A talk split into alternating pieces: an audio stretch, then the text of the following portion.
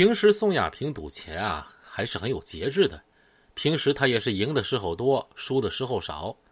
然而，进入三月份以来，宋亚平大走背运，仿佛撞了鬼了。沾赌就输，再输再赌，小赌小输，大赌大输啊！这几天功夫就输进去三四十万了。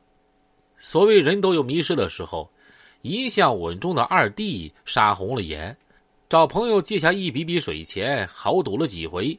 这赌运仍然没反转，却又输进去啊三十多万。宋亚平还是个看赌场的。却闹了个自家银库亏空，不仅把多年积蓄都赔送进去，水账还欠下三四十万。二弟不是老大，公司的产业没他的份额。这虽然在隋文昌的公司，他比别的小弟地位高一些，但是啊，却没有更多的额外收入。他手里的钱底子无力偿还这一笔笔水债，想想啊，不由得暗自苦笑啊。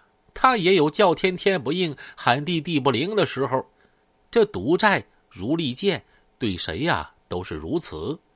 二弟欠下赌债，就开始背着隋文昌。当他转过一圈，实在找不到别的办法弄钱的时候啊，只好寻个机会向隋文昌摊了牌。隋文昌一听，这脸色立马阴沉下来。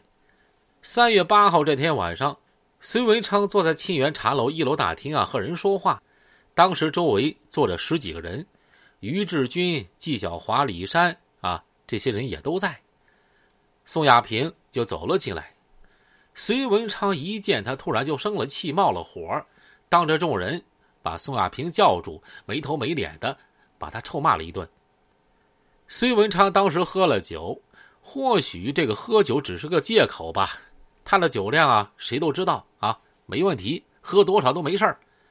他涨红着脸，戳着宋亚平的脑门啊，就吼啊啊！宋亚平，你这个死娃子，你也不看看你的身份，到处去赌钱啊，又赌不赢，还要借钱。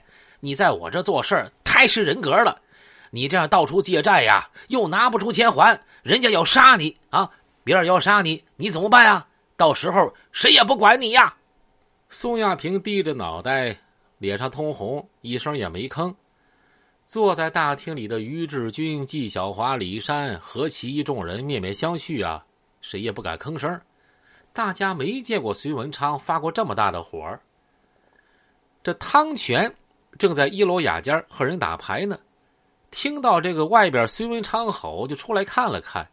楼上雅间的人也都跑出来向下边探望。隋文昌在大庭广众之下这么训斥宋亚平，着实让他呀跌足了面子，场面尴尬。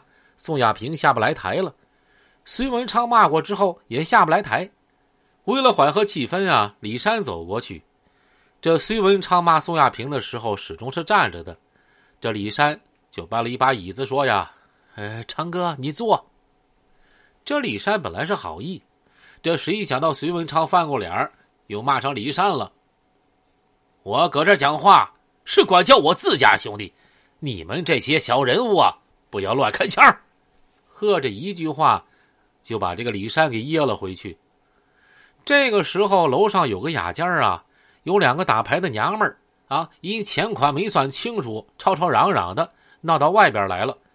这隋文昌站在大厅里啊，叉着腰，叉着腿往上就骂呀。你们要闹要打，到外边打去，不要在我厂子里打。这楼上立马安静下来。孙文昌又喊：“老子把话讲清楚了啊！老子买了十万元的东西，这东西啊，就是他之前买的枪啊，不是拿来吃素的。”呵，这话可就不知道啊，是针对哪一个说的了。大家闹得闷闷不乐呀，觉得孙文昌有点过分了。还是这个叫汤泉的有面子，屋里的牌也不打了，到了楼下大厅，和这个隋文昌啊，就啊寒暄了一阵拉着他到外边喝酒去了。隋文昌对宋亚平发火是有缘由的，也有他的用意。一方面，他的确讨厌宋亚平这样啊没有分寸的烂赌啊，还还不清赌债，就会惹下是非的。他隋文昌脸上啊也没光彩。